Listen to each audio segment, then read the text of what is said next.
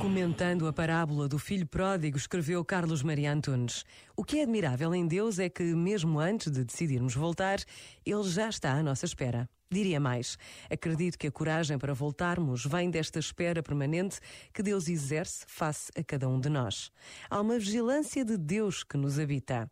O Deus sempre na expectativa do encontro, da festa. Este momento está disponível em podcast no site e na app.